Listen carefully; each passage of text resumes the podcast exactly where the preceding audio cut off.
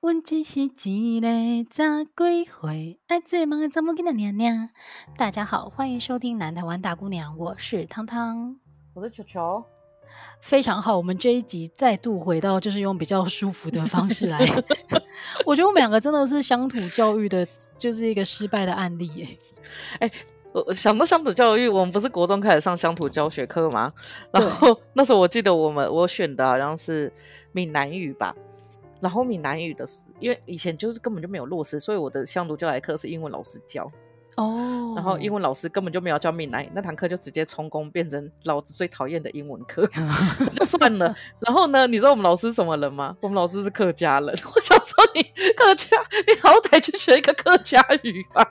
好荒谬哦！哎、欸，这事情真的超荒谬的。我觉得师资不足也是一个很大的问题。但是我在认真的讲哦，其实我认真的觉得，虽然说我们两个上个礼拜用台语讲完整集的节目非常的烂惨，嗯、但是我们两个的台语在平辈当中已经算是 OK 可以的了。哎，真的哎，好歹我也是我那个时候高中的时候全校比赛前三名的。对啊，就是平常的生活当中，我们两个已经算是台语可以沟通，然后算溜的那那那个程度了。但是显然还是很不够了。而且我就是收到那个听众的那个回馈，直接就直接说：“汤汤，我上个礼拜听的好痛苦哦。”我说：“我也是，我自己在听那个，就是在上架节目的时候，我自己在听一次，我就哦，好痛苦哦，我就觉得啊，我想掐死我自己，我怎么这么的顿点这么多，然后这么不顺啊？”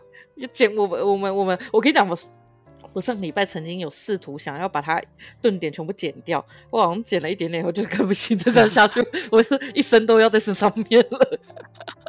真的，好啦，如果上个礼拜让大家听得很痛苦的话，我们就是致上万分的歉意，但是还是要呛一下说，阿伯你你搞你来。真的，我觉得我觉得还是要多用母语啦，但是就是不用一次都那么严重，就是就是也可以欢迎大家就是用客家语啊。只是我们哎、欸，客家语，我是客家语，我真的是完全对我来讲就是一个陌生的语言呢。我后来发现有一阵子我好像可以听得懂客家语，但是哈茶这一类的吗？不是不是不是暗指谁那种，不是是我有一阵子可以听得懂大部分的客家语在干嘛。可是那个要讲很长一段的时候听得懂，可是可是实际上我觉得就像是就可是你不讲不出来，可是你就是大概听得懂他在干嘛。嗯可是学习语言本来就是这个过程啊，就是听说读写当中，你一定是听力会比口说来的发展的快，你一定先听懂别人在说什么，你才有办法自己去表达的。哦，好像也是，我觉得那阵子应该是因为太常接触到那个，啊、就是、嗯、可能是在竞选的时候太常接触到客家了。好吧，那其实呢，在上个礼拜这一段时间，除了说我们两个录了那个全台语的南台湾大姑娘以外啊，我觉得我自己很忙。的原因是因为，哎，上个礼拜就是那个《黑暗荣耀》它的第二季上，就是全部上架了啊！我我还不敢看呢，因为因为 而且我想到《黑暗荣耀》，先岔题讲一个东西，就是呢，有一个人他 po 了一个文，他说《黑暗荣耀》是第一个卷发棒出现很多次但没有聊叶配的。不要这样子雷大家，因为卷发棒在里面是一个很重要的那个元素。对我我我没有看，但是我有一直看到预告剪。剪卷发棒哦，对对对对对对，所以这个也不算雷啦，就是你只要看预告就会看到的。但是我跟大家讲，我真的觉得大家如果想看生活太苦闷，想要看爽剧的话，真的就是看一下这一部。因为虽然它有一些前面那个，例如说，哎，这应该不算暴雷啦，它算是一种背景交代。前面那个。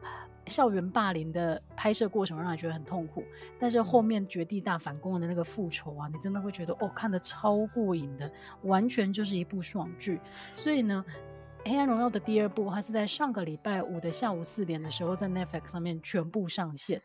然后我还记得那个时候，我就有很多朋友就开始分享他们的那个 IG 动态，然后就说今天晚上就要开看啊，什么那一类，然后什么咸酥鸡鸡排都准备好了这一些的，然后就想说好啊，老娘也要来拼一下。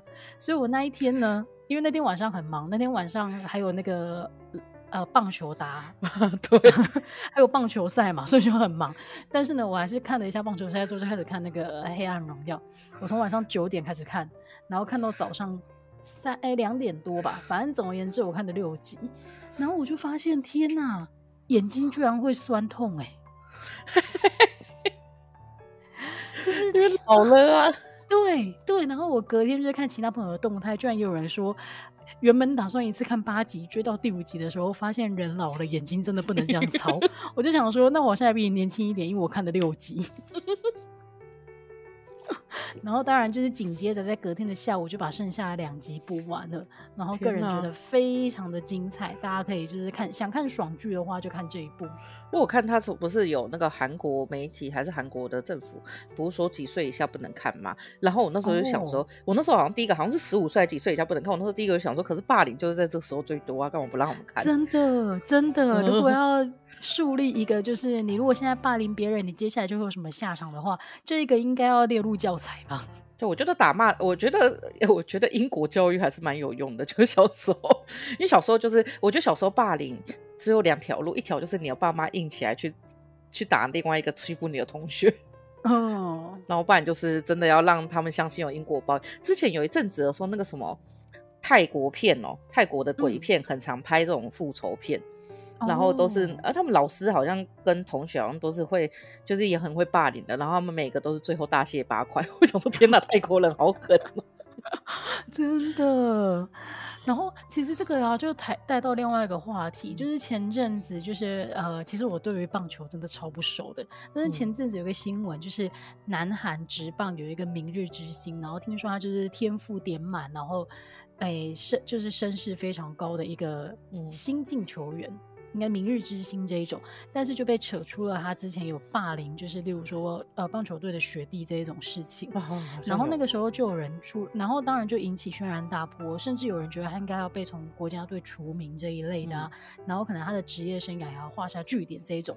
然后那个时候就有人开始出来喊说。为什么要这样子呢？你要站在国家的角度想啊，今天他可能就是真的可以为国争光，难道就要葬送这样子吗？什么的？可是你换一个角度想，那难道被他欺负的人一辈子的心理阴影就活该吗？对啊，而且说不定另外一个被欺负的会是南韩的爱因斯坦呢。哎、欸，对，就是我觉得很多时候不能用，嗯，不，你就是不要检讨被害者啊。就是这样、欸、这就跟之前我们在上那个就是医医学系。他们一定要上社会学嘛，然后因为为了要培养他们的人文关怀，然后我记得那时候每一次我们在带助教的时候，一定会问他们的一个问题，就是说，如果今天有一个爱因斯，今天有一个是爱因斯坦，有一个是游民，他们两个同时出车祸送过来，然后你一次只能救一个，嗯、你会先救谁？然后很多人都会觉得说，我就是哦，是应该是说有一副器官两个人都要用，那你会给谁？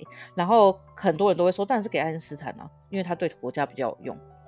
嗯，可是其实那个东西，这个题目很难回答哎，他应该要怎么回答？就是他不管怎么回答，其实都只是想要一个理由而已，就是跟他们说，你今天来的时候，你要秉持着医生他救你都是救人，所以今天你不管知不知道他的背景，都不能产生任何的歧视或任何觉得谁比较有用，谁比较没用。所以说，像是艾滋病患送来的时候，不能因为他是艾滋病患就不救治之类的，就是那时候就是让他们有这个东西。但当然实物上还是会有考量，只是他们不能在这个时候就。直接有个观念，就是说爱因斯坦比较重要，所以我要救爱因斯坦。因为这样子的话，他后面会觉，他后面所有东西全部都会以他的社会判断。就比如说，这个人社会背景比较好，然后这个人长得比较漂亮，所以我要救这个人。嗯，所以我觉得这种东西都还蛮两难的。对，但是他的确就是在专业的训练过程当中，要慢慢培养的一种思考方式了。对啊。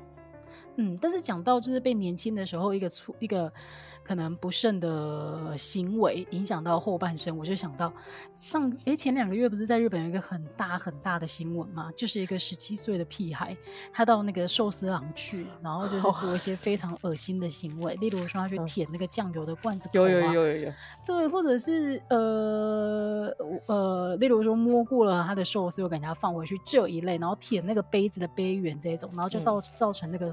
寿司郎股价大跌，然后还兴起了一波，就是大家串联起来支持寿司郎继续就是提供回转寿司的服务这样子的一个支持的活动。嗯、然后看完之后，我就觉得好想吃寿司哦！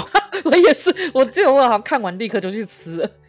对啊，看完之后你就觉得哦，不管支不支持，我都要再去吃一波。而且你经过台湾的那个店面，就是哎，座无虚席啊。对，而且我我觉得那种东西是，就是说。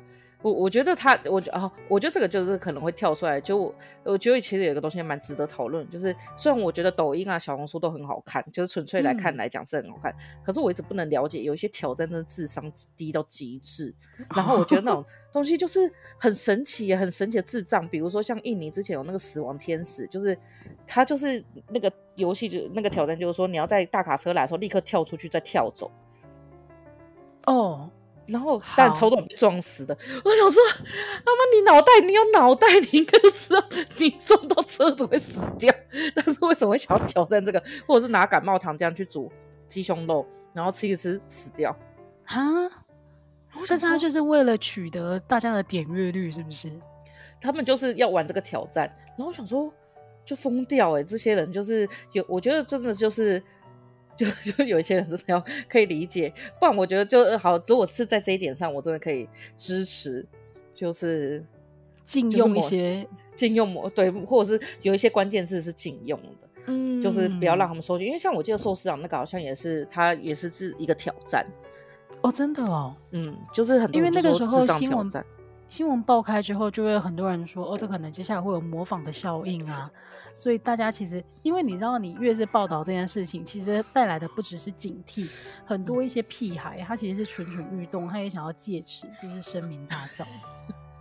讲到说，我我觉得就是屁孩的挑战，我觉得最夸张的还是算这个后面再讲比较，但是就是那个改名，改名我真的不懂，真的有人去改名。改名叫鲑鱼，我真的觉得超闹的。对，然后而且那时候不是还超多人去改名吗？对，而且我记得那个时候大家就在比较，就是超智障，就是其他国家可能就是因为那个武汉肺炎的关系，多少人确诊，然后目前物资多匮乏什么的，嗯、然后台湾人在忙什么？忙着改名吃鲑鱼。我要是护政的人，我真的会笑出来，就想说疯掉，这个人在干嘛？其实我觉得一开始啊，这个行销活动它是有创意的，而且如果你真的也去付诸行动的话，你也是符合它的规定，所以这个部分我是觉得还支持的。但是我觉得到后面它已经变成有一点是在敛财的这种状态，就是例如说会有那种改了名的人，就站在门口或者是站在你的桌子旁边问你说，你要不要跟我一起结账？因为跟他一起结账的话，就等于这一单免费嘛。啊，你跟我一起结账，你你这一桌我跟你拿五百就好。天啊，居然有这样的人！对啊，就是后来都会传出这样子的的新闻，然后就觉得呃，这已经破坏那个呃这个活动原本的美意了。而且讲真的啦，如果你遇到这一种人给你这个 offer 的话，你会接受吗？我会觉得蛮瞧不起他的。我也是，我不会接受诶，我只会觉得好啊，就是有这种人之后规矩一定会变更严。嗯，没错，没错，没错。所以其实还是要警惕大家，就是不要想要钻漏洞，因为很多时候很多规则它会设计的很松散，其实它是建立在人性本善这个好的社会风气下面。嗯。但是如果大家都去钻漏洞的话，其实只是让大家的生活越过越辛苦而已。真的，但你刚刚讲到很多人排队啊，我跟你说，就是呢，我发现有一阵子大家其实都觉得争鲜很 low，可是呢，我家附近的争鲜真的排无敌多人，是多到我偶尔很想要吃争鲜的时候，我去土狗也要排队，然后也是排到疯掉，然后上去有时候可能连虾子都会没有的那种。然后后来我们家附近旁边买了一间千都涮涮锅超爱，后来他收掉以后，那一间就空着。然后你知道火锅店很大间嘛，然后我们家争鲜呢，就某一天就突然搬去那里了。哦，哦，然后变，变成一间巨大的真鲜，对，然后还是每天排队排个半死。我想说，这新庄人到底是多爱吃真鲜啊？其实我觉得台湾人啊，就是那个口嫌体正直的最佳代表。就是的确像球球刚刚讲的，有一阵子大家都会觉得，哦，如果我要吃寿司的话，要去吃什么高级单点啊？吃真鲜的，就是不懂寿司啊什么那一类。对对对。但是我讲真的。争鲜寿司完全就是我个人小时候的启蒙，就是我会觉得里面出现各种寿司都是非常合理，例如还有那个肉松寿司，对对对，而且有一阵子好吃的，你超爱，就有一阵子我记得我在高雄的时候被你大推坑去吃那个焦糖鲑鱼寿司，哎、欸，那个是合理的，那个是正确的寿司，我这个很好吃哎、欸，对，而且上面还要放一片柠檬。哦，那个真好吃！你刚刚讲肉松寿司，我想到还有那个玉米沙拉寿司，超好吃，真的真的很好吃。就是我觉得很多日本人可能看到会觉得这是什么东西，但是 超好吃的。没错，我觉得可能就跟意大利人看到我们的披萨上面放凤梨的心情是一样的。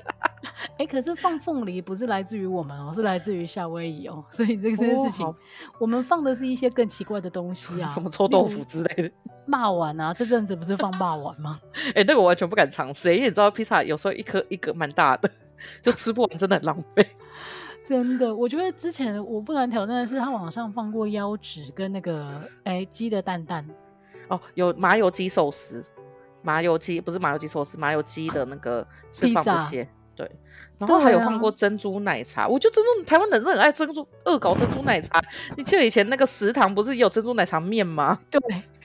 以前那个清大的学生餐厅里面曾经有一间面店，然后它的特色就是珍珠奶茶面，而且它 除了这个口味很特殊以外，就是它的碗实在是巨大到你会觉得自己拿了一个面盆在吃饭。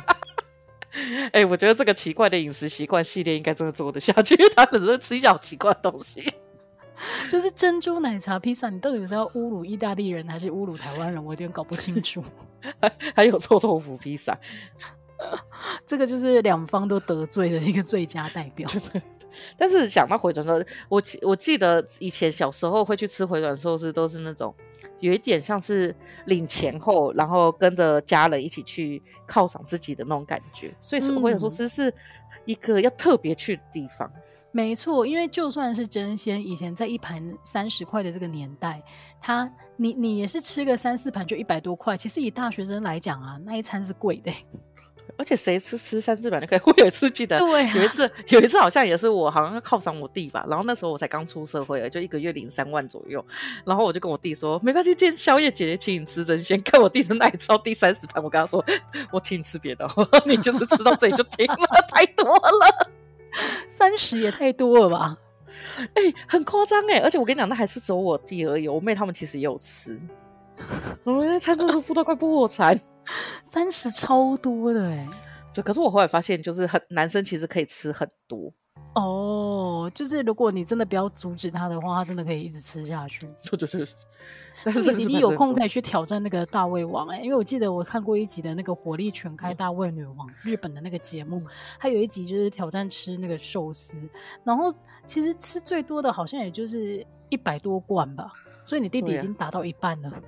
可以可以，我觉得有想到以前以前我也很喜欢看大胃王，然后最一开始的时候是那种比较也是电视也是电视冠军，然后就是那种很差的画质，但是那时候有一个很强的人叫做赤坂尊子，然后我对他最大的印象就是有那个超级无敌长，那个应该有三公尺的那个什么那个海苔寿司，然后他就这样一路吃吃吃吃吃吃，然后就有有有，然后会酱油他就这样拿着，然后跟着他一起走，然后饮料也是跟着他一起走。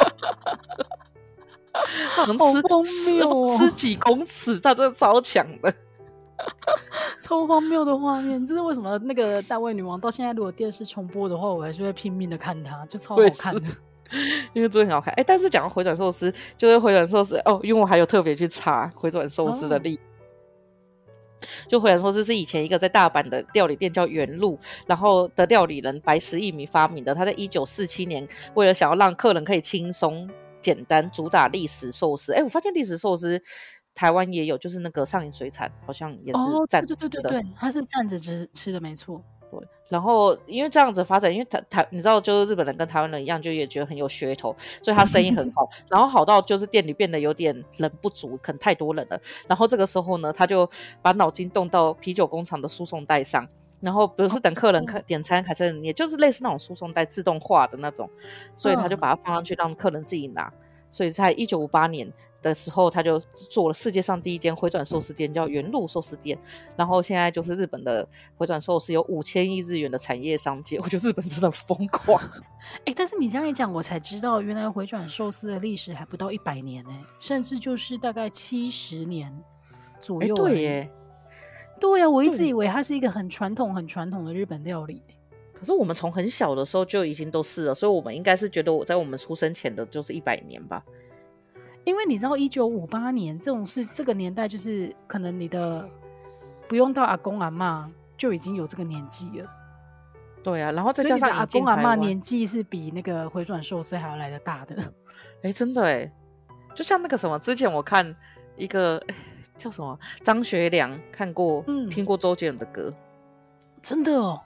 对他们好像是同一个年代的，哎，就是有和有有就是重叠到，有重叠到，有重叠到，就是我想说天哪，周杰伦很红很红的时候，其实张学良还在世，应该是这样讲。对对对，然后你就觉得天哪，怎么会？张学良不是很老吗？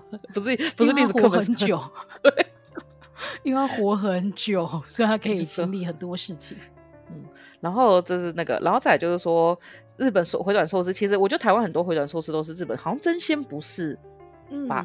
真鲜是台湾品牌，对，但是后来就是日本回转寿司就大量来台嘛。哎、欸，你都你第一先吃的非真鲜的寿司是什么？的回转寿司应该是库拉苏西吧？我也是库拉苏西，因为库拉苏西比那个寿司郎早进台湾啊，而且它可以投那个盘子。对啊，因为我记得我印象超深刻，我那个时候在台北工作的时候，然后有一次苦拉苏西的第一间店好像开在。诶、欸，南京复兴吗？还是哪一个？好像是小巨蛋附近。对，就某一个捷运站那边。然后那个时候，豹哥就来台北玩，然后我们两个就说：“嗯、哦，那我们两个也没事做，不然我们就去吃吃看那个寿司好了。”啊，我跟你说，我们两个排了整整两个小时，才第一次进去吃到苦拉苏西。但是真的觉得蛮特别的，就是你可以转扭蛋啊，然后它那个菜色也是跟台湾那个时候的寿司店不太一样的。但我觉得现在，如果你是在巅峰时间去，一样是要排两个小时，就是也没有人变少。但是因为它有一个很厉害的那个就是预约系统，嗯，所以其实我觉得都你都不会觉得等很久。当然，你如果号码到了之后，你还是需要就是再等待一下。但是我觉得他的排队其实变得蛮轻松的。我记得那时候我们去呃，我们去日本是不是有一起去吃回转寿司？有哎、欸，但是其实我不太知道，我忘记我们是吃哪一间了。我们吃一间很有名，然后比较平价的，我记得在一个奇怪的街道上，然后好像也是等了蛮久的，但是吃完就觉得哦，好开心哦。对，而且真的蛮便宜的，因为、嗯、因为就那时候一盘我记得是多少，一百日元吧，还一百一十日元，就差不多那个那个价位吧。然后在日本吃就觉得哦，好特别，好好吃哦。没错，但是然后刚刚讲到那个库拉苏西，库拉苏西是日本的第几大？我有点记不太起来了，我看一下哦，库拉苏西是第三大回转寿司店，哦，然后他们主打的就是餐盘回收系统，跟他们的那个鱼叫那个鱼菌叫鲜度菌啊，然后回收名字 有。然后回收的时候，就是那个小游戏也很，就是那个有扭蛋的，嗯嗯嗯的那个部分。然后你知道我有之前有看到那个一个影片，是他们的那个回收系统，就是那个餐盘掉进去那个里面后，会先经过一个很大的水道，嗯，然后那个水道里面会大概把它的脏污都冲掉以后，然后再往下走。然后我就觉得哇，干好精彩！他们一定都丢干净的盘子进去，因为那水超干净。哎、欸，这很厉害耶！因为其实。嗯这样子，他就因为他又设计这个小游戏，所以他其实是等于叫客人帮他收，把桌面收一个大概的。对，我觉得其实很聪明，他可能就付出一些根本就中奖率极低的扭蛋，然后真的，然后就你会就会觉得好好玩，而且这个可以吸引超多小孩去，真的，每个小孩都吵着说我要丢盘子，我要丢盘子，然后你就可以默默的把你的盘子拿给隔壁桌的小孩说这个给你丢。对，而且小孩子是如果没有丢到，没有到有一颗扭蛋会生气，然后两个小孩就一定要两颗扭蛋，真的。而且你不要说只有小孩子会这样，有时候例如说我们吃那个苦拉苏西吃到最后发现，哎，再插两盘就可以再玩一次那个扭蛋，你就会拿对，你就硬拿两盘。但是事实上，你真的那么想要那颗扭蛋吗？好像也没有。就是你拿到之后，不是也就把它丢在那边吗？对。对对对，但是我后来有一阵子就是爱上吃寿司郎，因为寿司郎那个三罐就是有甜虾，然后跟普通的虾子，然后还有那个很大的刺虾，嗯、我就为了那个鲜虾三罐，然后超级无敌爱吃寿司郎。哦，鲜虾三罐真的超好吃的，真的很好。而且我记得寿司郎跟那个什么库拉苏西，我印象中它都有一个东西，就是它的只要是肉类料理都很难吃。哦，真的哦。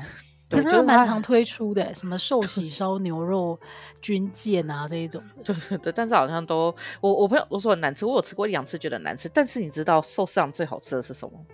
寿司郎最好吃的是什么？嗯、呃，拉面吗？不是，是薯条。薯条真的超好吃，它、哦、薯条有够酥。哎、欸，我对它的薯条没什么印象，但是我觉得它的那个炸香菇我超爱的啊！你说天妇罗盘吗？哎、欸，还有单点的，就是只有呃单纯的炸香菇也可以成立一盘，那个好吃。哦、有有有然后综合天妇罗也好吃。那个真的很好吃。然后其实在台北有，我不知道在高雄有没有，就是有一间叫卡玛苏喜，就是横滨的那个，嗯，有扣哈马哈马苏喜是冰寿司。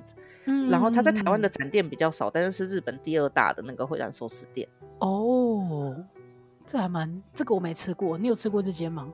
上一次本来要去吃，结果后来我跟阿叔本来要去吃，结果后来我们两个因为太饿了，就去吃了火锅，超废的，超没道理的、啊，超饿的怎么会去吃火锅？你应该要吃寿寿司啊，因为寿司可以立刻吃到，火锅你还要等它煮。哎，因为我们有点忘记了，那天好像应该才是因为有点冷哦，所以我们就想说，那就去吃个火锅好了。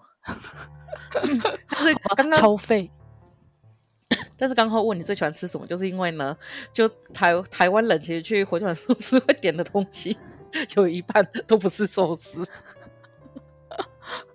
我可以理解，因为你知道有一次我就是想说，我在家里觉得哦好想吃寿司哦，但是库拉苏西我开车去可能要二十分钟这种车程，然后。因为冈山最近新开了库拉苏喜，然后它的旁边紧接着就是寿司郎，所以你只要开车到那边就是任君选择。但是我实在觉得我没有力气开车到那边，我就在我家附近随便找了一间点真鲜。就是大家知道真鲜，它现在推出一个品牌叫做点真鲜，然后它的特色就是它没有回转寿司在上面转来转去，但是它也一样用输送带直接把你的餐点点呃送到你的面前这样子，所以我就直接去那边吃。然后我那天原本出发的时候心情是说我好想吃寿司。我好想吃寿司哦，结果我一坐下来之后，点了一大堆的炸物，就是你回过头来想说，我怎么桌上又是薯条，然后又是这个炸香菇，我到底是还点了一个那个什么，哎、欸，炸猪排，然后下面是握寿司这样，我觉得真的超台湾人就是会这样点的人，对，就是我要吃寿司，先来个薯条这样，对。而且我跟你讲，我后来有观察过，我去寿司郎的时候，超多人第一盘真的都是薯条，是不是？我觉得很合理呀、啊。对，就那个车子开过去的时候，我都想说，我好想吃薯条，还是偷别人的两根好了？那个速度太快，根本偷不到。对，你会被撞哦，我跟你讲。对，而且我都想说，他速度那么快，那个圣代怎么不会倒？哦，哎，对啊，他们很厉害，但是他们例如说饮料，他就会加盖子啊。嗯，所以其实汤、哦、也会加盖子。对对对，然后还要把它扣好，所以这个应该是还好。对呀、啊，啊，像藏寿司的那些薯条什么就不能丢进去里面抽转盘，真难过。哦，对对对，它那个就有限制，它那个要单独算钱，而且还比较贵，然后还不能抽奖。真的，那我们现在就来看，就一样是，一定有人做了无聊的调查，就是大家去回转寿司必点的 Top Ten 有什么？OK OK，其实我觉得不意外耶，这个排行榜就很像我平常会点的东西。我，我也是，我刚刚想说，等一下这好像是我去那里的时候是会这样点，没错。好，那我们速速的进入我们的那个排行榜，第十名就是蛋糕。欸、但是我说真的，蛋糕我比较少点。我觉得苦拉苏西跟寿司郎的蛋糕非常的好吃，尤其是它的千层蛋糕，超像就是冰淇淋口味的，的哦、就你咬进去就是冰淇淋，再加上那个很薄的千层蛋糕皮，这是我妹发现的，所以它是好吃的，好吃，而且是好吃到我们 会点两个。哎、欸，我之前看过人家说，你可以点一个千层蛋糕，然后用它的那个，它不是都在桌上附那个抹茶粉嘛，嗯，或者是绿茶粉，嗯、然后你你用那个茶粉，然后泡一点点的水，就是把它弄得很浓很浓，像是酱这样子，嗯、然后泡完之后就是淋在那个千层上面，他们说这样超好吃。天哪，我上次好像也看到这个，但是我没有看到加水的版本，所以我又加进去又重蹈预制的覆辙。你说直接把粉撒在上面吗？拜托你不要这样做，先去加水把它融成酱好吗？哎、欸，但是这个真的很好吃哦，所以推荐蛋糕哎，推荐真的千层必点，真的很好吃。好好好，那在第九名呢，就是茶碗蒸，我也会点茶碗蒸或者是味噌汤，但是这两个我只会择一，然后通常都是茶碗蒸胜出。我觉得争鲜的话是茶碗蒸，然后但是其他的我觉得味噌汤很好喝，嗯、因为茶碗蒸好像比较贵，我印象中。对，但是茶碗蒸是我们家都会带小朋友去吃，所以这个一定要点给他们吃。我想到茶碗蒸，想到就是你妹小时候，你妈曾经用过茶碗蒸给她吃，就她拉肚子。对，就是先跟如果有家长听到这一段的话，你千万不要觉得小朋友就是在吃副食品的时候就可以带去寿司店吃茶碗蒸哦，因为那个里面呢是高盐，所以小朋友绝对不可以吃。我妹妹那个时候就是才大概四五个月，就是小朋友开始吃副食品的时候，嗯、我妈妈就异想天开，想说：“哎、欸，这个蒸蛋感觉就是软软的，小朋友很好入口。”结果这不得了，因为那个东西里面盐分其实还蛮高的。哎、欸，我跟你讲，后来就是你妹讲了这个以后呢，我就汲取这个教训。然后上次我同学要来我们家的时候，他就说可以用蒸蛋给我儿子吃嘛，我就跟我妈讲，我就跟我妈说，哎、欸，不要加盐哦什么之类。我妈就一副你是白痴吗？我当然知道 的眼神看我。你妈妈是养过小孩的，对，哎、欸，讲的一副我你妈没养过小孩的，就是大家不知道真鲜这么咸。对对，就是你不会意识到，就是其实它这个东西蛮咸的。然后再来第八名呢，就是拉面跟乌龙面，我觉得这个还蛮合理的。就是你有时候真的肚子很饿的时候，你会想说，我连先来一碗拉面好了。对，而且那个什么寿司郎的豆皮乌龙面很好吃。嗯，而且因为它现在的拉面，因为它定价大概都定在一百二、一百三这一种，嗯，我就会觉得可以一百二、一百三吃一碗拉面，好划算哦。对啊，而且你差不多因为换算成那个 寿司只有三盘，你三盘根本吃不饱。对，好啦，所以如果肚子饿的话，的确会蛮多人点拉面跟乌龙面的。没错，很好吃。第七名就是冰淇淋，这个我觉得我有贡献一些。对，这个必点啊！真的，不管是抹茶的还是牛奶口味的，我都觉得超好吃的。对，但我觉得这里有点可惜，就是如果是真鲜的话，这奶酪超好吃哦，真的哦。嗯，真鲜的奶酪真的是好吃到我哥上次跟我妹去吃寿司，我妹点了三个奶酪，我想说是疯掉吗？哎、欸，我真的好像没有在真鲜吃过奶酪哎、欸，但是它是好吃的、哦，好吃那个什么黑焦糖的，就是它有黑的跟红的，我忘记红的是什么口味，但是黑的很好吃哦。好，推荐给大家甜点的部分，然后再来呢，第现在第几？第六名，终于进入到寿司的部分了。第六名呢是干贝寿司，我觉得这个我蛮惊讶的，因为干贝通常都是我觉得蛮贵的品相。对，就是一样一盘是四十块，然后你可能吃虾子，你可以吃到两两罐，但是你点干贝的话，就是只有一罐。而且那个什么寿司上甚至有八十的，只有一罐，但是。但是我有一次在那个佩佩就是点的时候，也忍不住点了一个，哇，超好吃的！真的，真的干贝寿司真的很好吃，真的。这个我觉得这个八十块我花得下去。好啊，那显然也很多人都花得下去，因为它是第六名。嗯、然后再来呢，第五名是天妇罗，立刻又又不是寿司，都还是天妇罗。哎、欸，你到那边，你真的会想要吃一点炸物啊，就像我们两个忍不住就是被薯条诱惑一样。对，而且那个炸综合的那个里面，先撇除掉炸虾子本来就很好吃，那个炸南瓜跟炸地瓜都好好吃哦。真的，但是我觉得炸海苔都会有一点咸，呃，有点油啦。对，对我觉得炸海苔非常的油，所以说我我觉得天妇罗是就是是可以点的，嗯，而且很好吃。对，所以难怪他会第五名。那第四名呢？是生鱼片，生鱼片应该只有真鲜吧？就是单纯切，因为我记得寿司郎跟苦拉好像没有单纯的生鱼片。对，所以之前有阵子在减肥的时候，我真的是只能吃真鲜了，因为真鲜有那个纯粹的生鱼片。哦、对，嗯，哦，哎，对啊，因为其实有时候你会想吃寿司，就是你觉得哎，那个好像比较没那么油，然后比较能够控制一下。嗯、对。所以，对了，所以难怪他在台湾生意很好，因为对于减肥人来讲，他就是一个逃避现实。但是事实上，你还是会吃很多白饭。没错，而且我觉得生鱼片真的很好吃。我觉得台湾人其实很喜欢吃生鱼片，就是有时候去夜市市场会切个一盘，嗯、然后或者是去那种海港的时候就会吃个一盘，然后甚至去热炒店也要叫个一盘。真的，真的，好吧。然后再来呢，第三名是尾鱼寿司，我觉得好不意外哦，它就是很基本款。对，而且尾鱼，我记得我有以以前很喜欢吃尾鱼，是看酱太的寿司，因为酱太的寿司里面都会有那种黄金，他们的右手会发热，然后握着那个就是那个饭团以后，然后他们不能握太紧，因为手的温度会改变鱼的温度，所以说就是你只能轻轻的这样握两下，然后他们就会用他们的手指这样挤两下，嗯、然后我那时候去称鲜的时候，就因为我记得他挤完以后呢，它是夹起来不会松散，然后反过来粘，然后再送进嘴巴都很好。哦哦然后我第一次去针线的时候夹起来它就散了，我就想说，我那时候想说这不是讲太，对，因为你吃的是机器捏出来的饭，不是人手捏出来的，只是人手只是把它放上去，对对对对对，所以那个价位啊跟口感都不一样。对，后后来有就是有好像跟你去那个日本，然后跟我后来就吃一些无菜单料理，吃到真的捏的时候，我就可以理解啊，这样的寿司真的是蛮厉害的，嗯、因为那种捏了不散的 真的是有差。但美国没有，我们就在吃四十块跟三十块的寿司。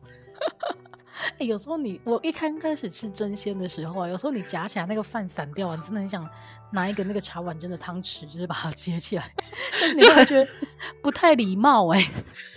而且我记得后来去吃寿司，因为一开始的时候，因为这样夹以后，你一定都是把那个饭切成酱油吃 掉，通常。然后后来发现，原来日本人是反过来，是让鱼进去，然后你要先让鱼的那一段接触舌头，然后我每次这样吃，那个鱼都会掉下来。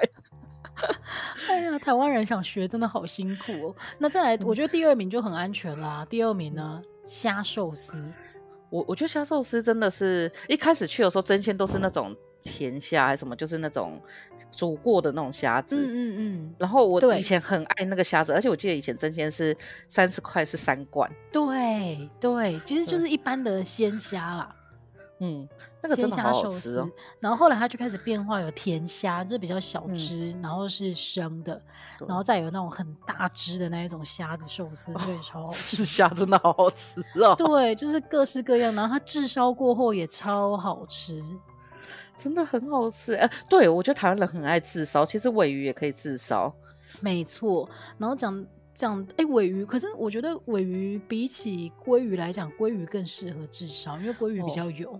哦，哦，尾鱼比较，尾鱼其实好像比较适合在上面放一系列清爽的东西，比如说什么萝卜泥啊，然后跟什么葱花。对对对，或者是他有做呃柚子，他跟柚子也很搭，柚子酱。哦、对对对。对，然后第一名呢就是鲑鱼寿司，我觉得应该不意外吧，就是每台湾人对于鲑鱼寿司已经到了一个执念的地步。哎，你知道之前呢、啊，我有一次有一个，我们那时候。不是你工作的地方附近有一个叫什么三和寿司，三什么三鱼，就是很便宜的那个寿司。然后，然后它都每一块都超大块。然后那时候去的时候，我就买综合寿司。我弟就说他要鲑鱼，他要自己一个人鲑鱼。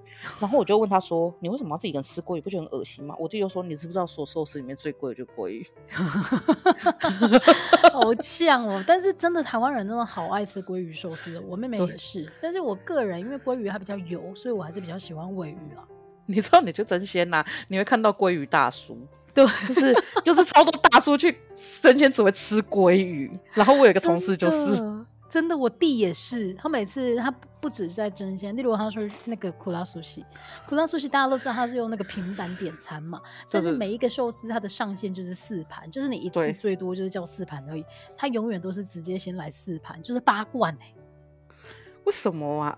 可是我觉得，我觉得去有时候吃鲑鱼的话，会觉得那个厚切的吃一两个还蛮好吃的。可是没有办法吃到这么多。对啊，所以我就觉得好了，每个人的味口味不一样。但你知道口味这件事情啊，你知道我前阵子才才发现，网络上有在教人家说，其实你吃寿司是有顺序的。我真的觉得自己真的是才疏这个呃成语怎么？对，就是很没有见识啊。就是他说你应该会先吃白白。